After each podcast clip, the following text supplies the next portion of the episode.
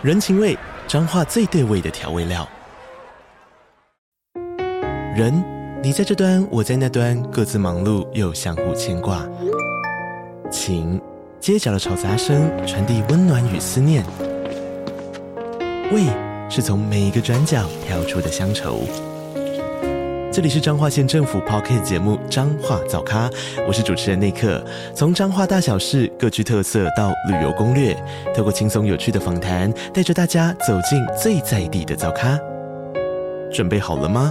彰化的故事，我们说给你听。以上为彰化县政府广告。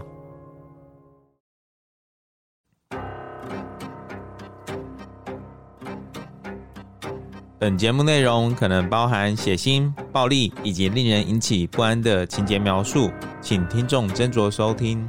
有时候真实犯罪比推理小说更害人，而有时推理小说是真实犯罪的狂想版。嗨，大家好，欢迎收听《二之根你的犯罪研究日志》，我是 Troy，我是 Lucien。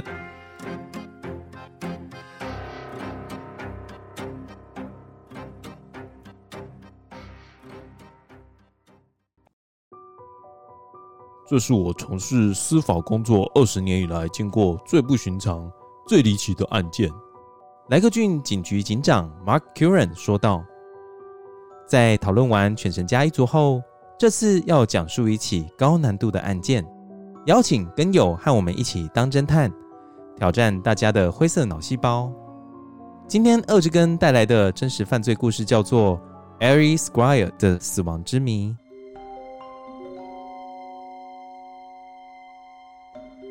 故事的一开始，是一位深陷痛苦的女人，而她会如此痛苦的原因，则来自另一个女人的一通报案电话。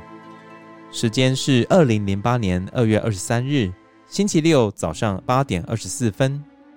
电话中的女人来自伊利诺州，她向警方表示家里的私人车库发生大火，于是赶紧报案。伊利诺州当局也立刻派出了消防员。赶往现场。当他们抵达事故发生地点时，看到那名报案的女性已经正在屋外等待。那名女性表示自己十分担心，因为她的丈夫一直都没有接听手机，而滚滚黑烟像无数条黑色的蛇从车库里冒出，直冲天际。当火势被扑灭，烟雾散去时，车库内的景象令人悲伤。卡车被严重烧毁，车子下方有一具尸体，尸体的上半身也被严重烧伤，已经无法透过脸孔辨认出死者的身份。但由于死者的下半身仍然完好，消防员立刻从死者裤子口袋里找到钱包以及身份证，并确认死者是报案者的丈夫 Ari Squire。但随着警方进一步的调查，他们很快的发现。这起火灾并非意外，事情也并没有他们当初想象的那么简单。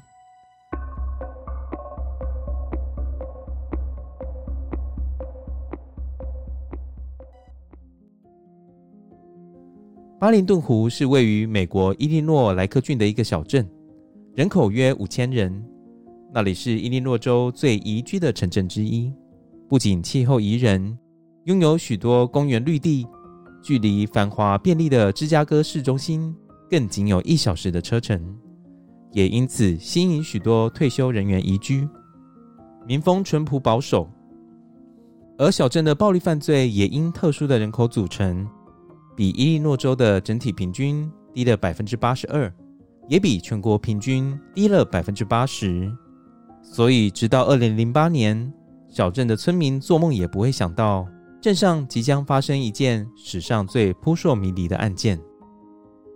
今天故事的女主角是 Dennis Squire，她在国立路易斯大学担任兼职教授，而她的先生是故事的男主角，名叫 Eric Squire，正值四十岁壮年，在莱克郡当地开设了一间公司，公司名称是 AccuCare Incorporation，主要业务包含医疗保险。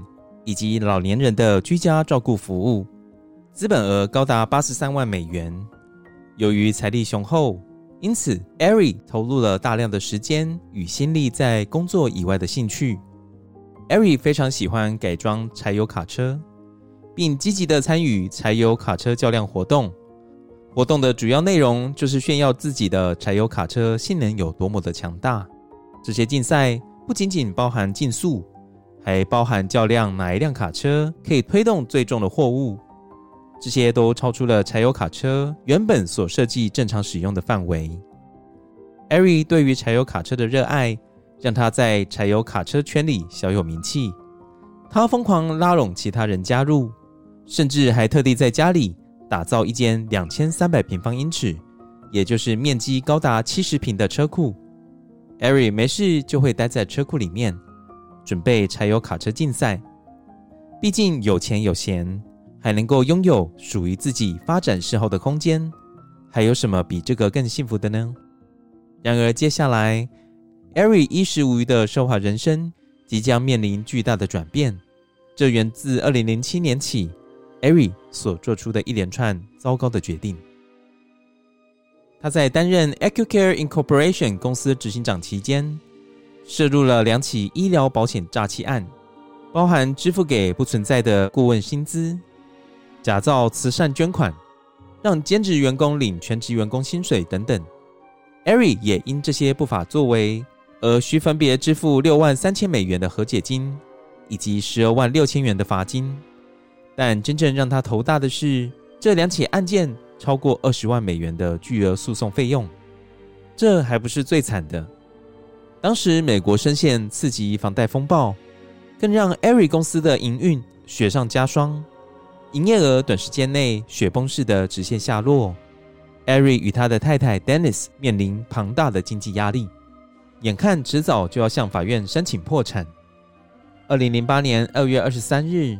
Ari 家的车库发生火灾，警方在当天上午八点半收到了 Ari 太太 Dennis 的报案电话，并立即派出消防队赶到现场。当火势被扑灭后，警方进入车库内评估现场，以便调查了解火灾的起因。也因此发现，在柴油卡车下方一具毁容的焦尸。初步研判，那应该是 Ari 的尸体。当时警探 Scott Morrison 刻意请 Ari 的太太 Dennis 坐进他的警车，远离纷乱的意外现场，并在车上通知 Dennis 这个噩耗。Scott 警探告诉 Dennis，他们找到了她的丈夫，就在卡车底下，而且很遗憾的是，他已经过世了。Dennis 的反应很冷淡，并没有太大的情绪起伏，他并没有继续追问案件的相关细节。反倒是询问 Scott，他接下来该怎么办？但 Scott 并没有起疑，因为就他的经验，每个人面对亲人死亡的态度本来就有很大的差异。Dennis 很可能面临的是感官超载的现象，因一时没有办法消化这个资讯，而无法做出任何的回应。接着，Scott 询问 Dennis，意外发生的前一晚他在做什么？Dennis 回答说。他和朋友出去，在一家名叫“橄榄园”的餐厅吃晚餐，直到晚上十一点才回家。回到家后，家里并没有任何的异样，他也就和平常一样上床睡觉。直到隔天早上醒来，他闻到呛鼻的烟味，才报了警。接着，Dennis 透露他的婚姻状况。他说，他和丈夫 Eric 基本上是各过各的。他们在一九九四年结婚。并没有小孩，他们分房睡，平常很少一起相处。Dennis 对警方说：“Ari is not a one for conversation。”意思是指 Ari 不是那种你会敞开心胸来谈心的人。当警方追问 Ari 的私生活时，Dennis 无法像一般夫妻一样提供更进一步的细节，也不清楚 Ari 是否有投保任何人寿保险。除了建筑公司的工作以及对于柴油卡车的嗜好外，Dennis 似乎对于她的丈夫一无所知。警方也发现，即便 Ari 和 Dennis 已经结婚了十四年，屋内并没有任何两夫妻的合照。他们的婚姻关系的确看起来不寻常，但最初这起事件并没有透露出任何的犯罪气息。这起意外事件发生的经过。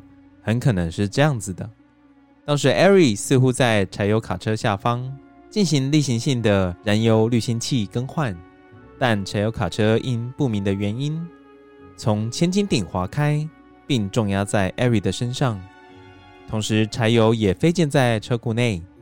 在这个过程中，一盏日光灯碎掉，导致车库内引发火灾，而酿起这起悲剧事件。艾瑞的意外死亡引起柴油卡车圈不小的震惊，因为艾瑞一向就对柴油卡车的安全性很重视，怎么会发生那么严重的意外事故呢？柴油卡车圈的大佬 Chad Embury 也发出声明，表示艾瑞是一个非常好的人，乐于与人分享柴油卡车相关的新知。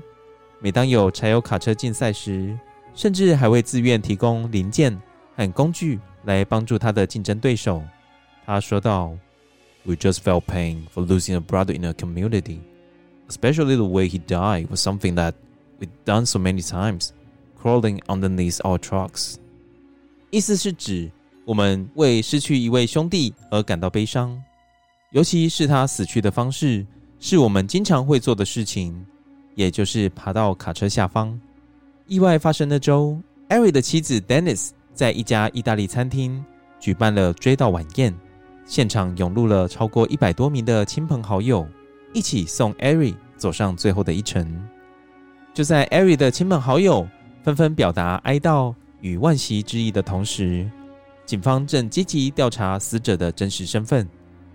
虽然在命案现场发现了艾瑞的驾驶执照以及钱包，但由于卡车的物理重击以及火灾造成的破坏，无法透过面部辨认死者，也无法采取尸体的指纹。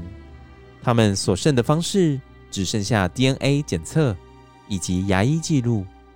但不幸的是，艾瑞在近十年并没有牙医的就诊记录，警方因此只能尝试找寻艾瑞十年前的牙医记录，这需要耗费很大的心力。而此时，意外现场发现了一个可疑的线索。让这起单纯的意外案件开始变得诡谲难测。火灾监视人员在艾瑞家的车库发现，在事件发生当时，所有的保险箱线路都被设定在关闭的状态。而如果在火灾发生前，所有的电力都是中断的，那柴油是如何自己燃烧起来的呢？另外一个可疑的线索是，警方在尸体上。发现了柴油以外的某种高度易燃的物质，但由于尸体被发现时的位置是在柴油卡车底部下方，若是卡车漏油，虽然是有机会滴到死者的衣服上，但警方发现死者全身都淋满了油，连明显伸出卡车底部范围之外的内裤、袜子和靴子也是。因此，警方推测很可能是有人刻意将高度易燃的物质。泼洒在死者身上。最后，如果是卡车从液压千斤顶上意外滑落，应该会在车体上造成一些凹痕或刮痕等损伤。但经过检查后，车体表面并没有任何的损伤。艾瑞的死不再被视为是一场意外，而是一场凶杀案件。当警方正绞尽脑汁，努力把所有线索拼凑起来的时候，住在距离意外事故现场约二十英里左右，一位名叫 Donna Fiorito 的巴林顿湖居民，内心十分焦虑，因为他二十岁的孩子 Justin Newman 失踪了。Donna 在随后报案时告诉警方，他的儿子 Justin 是一个很乐天的人，很少让人担心任何事情。他小时候梦想成为一个职业棒球运动员，后来想当渔夫。但随着年纪渐渐成熟，Justin 也不得不面对现实。他目前在当地一间名为加德堡的家庭饰品与建材零售商工作，而他的目标是要赚很多很多的钱，多到可以买一辆蓝宝坚尼。当时 Donna 还开玩笑地说：“蓝宝坚尼就凭在加德堡工作。”Justin 回答：“我总有一天会好运临头的。”接着，Donna 继续和警方补充道：“前些日子，他的儿子 Justin 在加德堡工作的时候，一位常常来光顾的顾客把他的儿子拉到一旁，并提供一份诱人的职缺。薪水是 Justin 加德堡工作的两倍，并且有机会学习业务。Justin 认为这是他职涯寻求突破的大好机会，并决定在二月二十三日早上应征这个职缺。这名搭讪 Justin 的陌生人正是我们今天的主角 Eric Squire。而二月二十三日正巧是 Eric 家车库发生火灾的当天。更巧合的是，Justin 在那天之后就失踪了。事后，Donna 立刻联络 Justin 的前任老板，试图了解 Justin 的行踪。透过对方的转述，Donna 得知 Eri 也正巧在二月二十三日早上因意外去世。这个消息让 Donna 内心惊慌不已，连忙打电话给他的另一个儿子 Frank，讨论这让人一头雾水的情形。在 Justin 失踪三十六小时后，Donna 收到一封来自 Justin 电话的简讯。简讯的内容是这样子的：“去密苏里了，下周给你打电话。” Donna 觉得简讯的内容不太对劲。首先，Donna 知道 Justin 从来没有寄简讯给他的习惯。此外，来讯者将密苏里州缩写成 M.O，这是密苏里州的正确缩写。就 Donna 对 Justin 的理解，他不会使用缩写，就算使用缩写，也不会是正确的。在 Justin 被通报失踪之后，他的名字在当地执法单位间广为流传。当他们知道 Justin 当天正好与 Eri 有约，立刻挑起了他们对于 Justin 的兴趣。或许 Justin 的失踪与 Eri 的死亡意外之间有关联性，于是警探决定找出 Justin 的行踪。在此同时，法医开始勘验那具被认为是 Eric 的尸体。尽管那具男性遗体身高为五尺六寸，体重估计大约一百四十磅，无论是身高或体重都与 Eric 相仿，但尸体上没有肉眼可以看见的刺青。而就警方后来调查得知，Eric 生前身上不止一个刺青。此外，法医接到 Eric 太太 Dennis 的电话，Dennis 在电话中对他施压。希望能够早日将遗体送回，及早火化安葬。然而，由于还没有确认死者的身份，验尸官 Richard Keller 拒绝了 Dennis 的请求。随着案件越来越扑朔迷离，警探找到一个线索，但这个线索并没有解决问题，反而是产生了更多的疑问。大火虽然烧毁了尸体的指纹，但尸体的骨头却完好无损。验尸官得知 Eric 的手臂在几年前发生一次骨折，所以他决定对尸体进行 X 光检查。但在检查过后，尸体的骨头并没有骨折愈合的痕迹。此外，他们还找出超过十年前 Eric 在加州的牙科就医记录。虽然当时没有留下 X 光资料，但却找出文字资料，证明牙医曾使用银粉填补 Eric 牙齿的记录。但经过比对后，尸体的牙齿却没有银粉填补的迹象，这证实了验尸官一直以来的怀疑：在车库里因失火而丧生的男子，并不是 Eric，而是另有其人。现在他们需要回答一个问题：究竟那具男性遗体的真实身份是谁？而 Eric Squire 和 Justin Newman 这两人目前身在何方？这起案件引起媒体广泛报道。随着官方揭露越来越多关于本案的相关资讯，线索也开始涌入九一一专线。一位生前与 Justin 一同在加德堡工作的男同事 Sandy Lively 主动联系警方，并告知警方他有一些能够协助破案的线索。Sandy 告诉警方，Eric 也曾经试图接近他。并询问他是否愿意辞职并替他工作，以获得年薪六万元的报酬。Sandy 当时陷入天人交战，因为他有一个十八岁的儿子和十岁的女儿要养。但当他后来拿到 Eric 转交给他的职位申请表，却觉得十分可疑，因为职位申请表上的问题根本不是正常雇主所需要知道的资讯，例如眼睛的颜色。纹身或穿孔的位置、ATM 密码、制服尺寸等等。另外，他还注意到，Eric 来加德堡光顾时，本来是从不留胡子的，但在车库失火前几个星期，，Ari 竟然留了胡子，样式和他留的一样。因为整件事情怎么看都不对劲，Sandy 拒绝 Ari 提供的职缺，但答应与 Ari 私底下见一面，反正无伤大雅。日期就定在车库发生火灾那天。Sandy 本来打算在当天早上六点左右起床时打电话给 Ari，决定见面的地点。但 Sandy 当天好巧不巧的睡过头了，因为前一天晚上他的女儿在家里举办睡衣派对，让他过于疲惫。数个小时后，Sandy 的电话响了，家得宝的一位同事打电话告诉他，Erin 在一场火灾中丧生。Sandy 提供的讯息。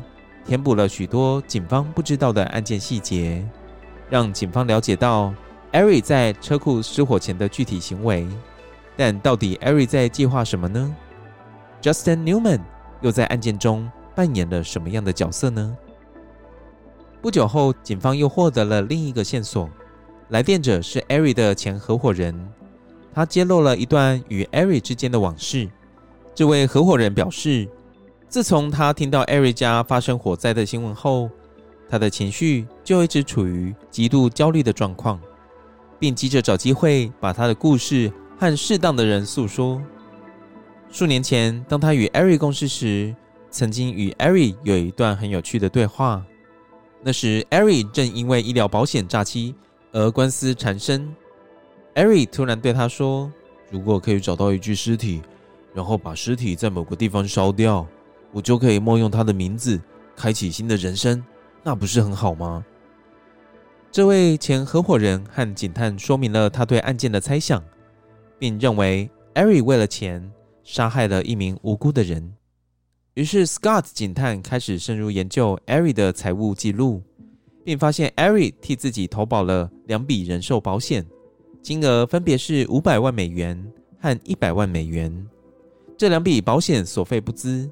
每年需要缴交两千元的保险费，而且到年底后，年保险费还需额外增加一万一千元，总计一万三千美元。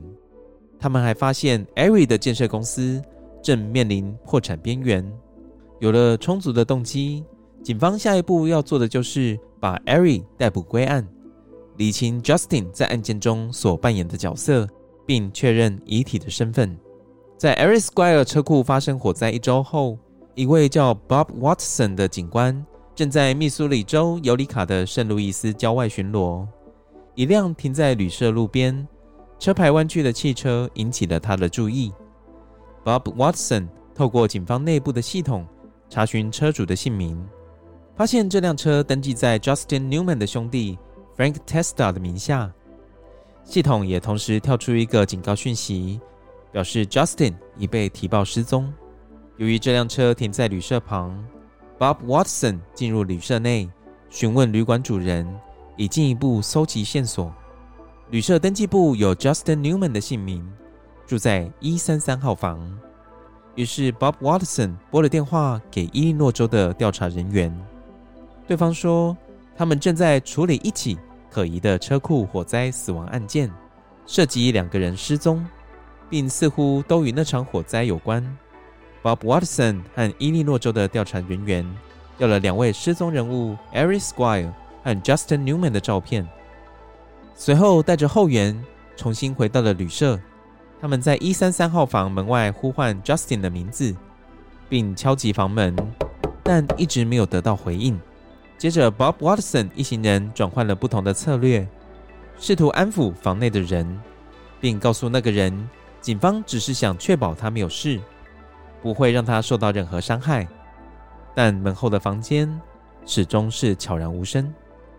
无奈之余，他们只能请旅馆服务员用万能钥匙开门。但当服务员试图打开房门，却发现房门还是无法完整的开启。原来是房内的人将门后的锁链挂上，阻止他们进入房间。于是，Bob Watson 一行人只能再度大喊 Justin 的名字，让他知道。他们只是想确保他没有事，但还是无人回应。接着，房间内突然传来一声巨大的枪响。在那一刻，门外的警察们认为他们受到了攻击，于是迅速各自在门外的战术位置就位。同时，为了安全起见，他们疏散旅馆同一侧所有房客，并在一三三号房四周立起了禁止跨越的界限。最后，他们将房门撞开，来到房间内。房间内的地板上有一具男性的尸体，头部中了一枪，倒在一滩血泊之中。男人的钱包里有一张驾照和一张信用卡，上面是 Justin 的名字。但 Bob Watson 警官在现场嗅出一股不寻常的气息。他环顾房间，看到一盒盒蓝色隐形眼镜和棕色男士染发剂。而当他的目光重新聚焦在尸体时，他发现尸体留着胡须，头发稀疏，看起来远远不止二十岁。此外，尸体身上还有两个纹身，而 Justin 身上只有一个。接着，他们收到伊利诺州调查人员传来的照片。透过驾照照片，Bob Watson 确认了心中的疑虑：倒在他眼前的尸体不是 Justin，而是 Ari。Ari 直到刚刚一直都是活着的。车库里的尸体不是他，他一直在逃亡，希望能展开新的生活。而现在，Ari Squire 真的死了。当天稍晚，Ari 的指纹鉴定结果。确认了他的身份，那么谁死在艾瑞的车库里呢？警方心里头已经有了一个答案，现在他们所能做的就是验证他们的想法无误。于是警探们再度拜访了 Justin 的母亲 Donna 和兄弟 Frank，警探也询问两人 Justin 更详细的身体特征，例如 Justin 有没有割包皮。Frank 认为警方的问题让人寒毛直竖。最终，警方要求搜集 Justin 的 DNA，于是 Donna 交给警方 Justin 的牙刷来做比对。他们将这个 DNA 和车库内的尸体做比对，并终于确认尸体就是 Justin Newman。警方终于可以厘清2008年2月23日当天的案件经过。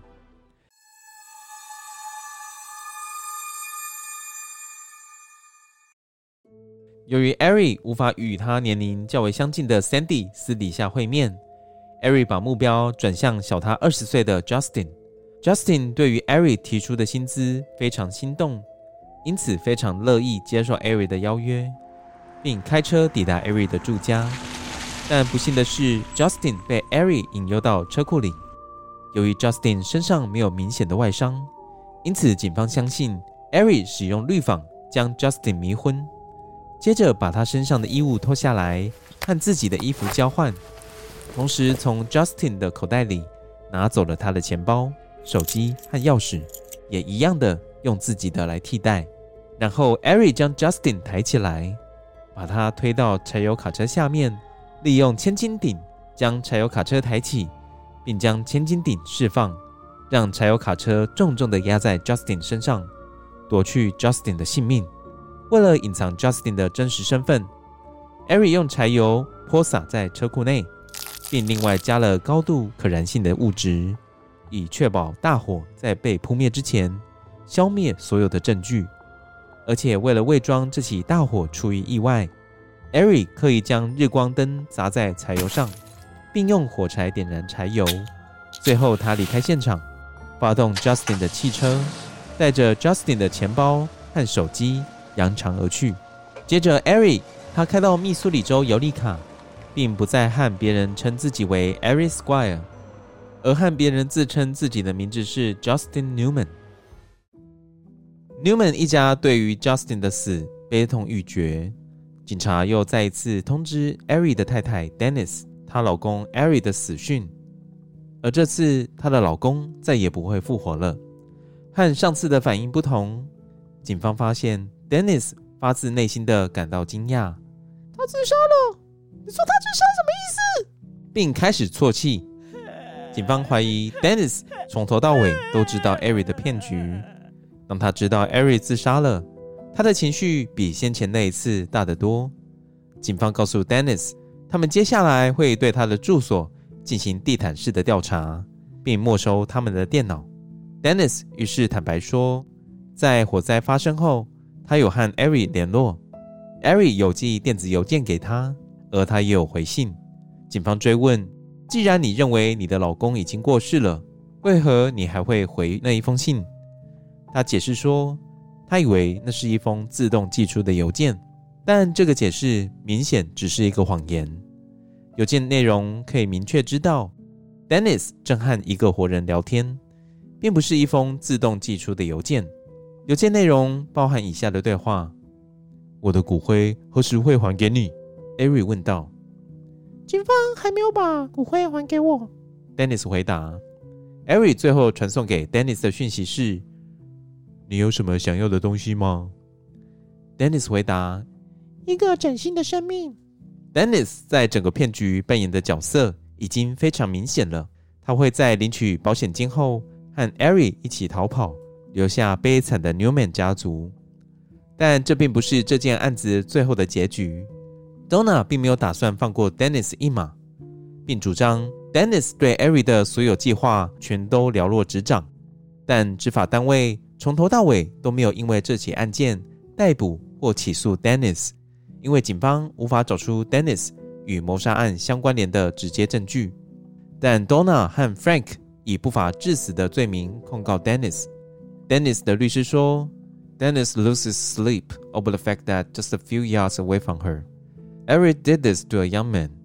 Don't forget, he set the house on fire with her in it. 意思是说，Dennis 饱受失眠之苦。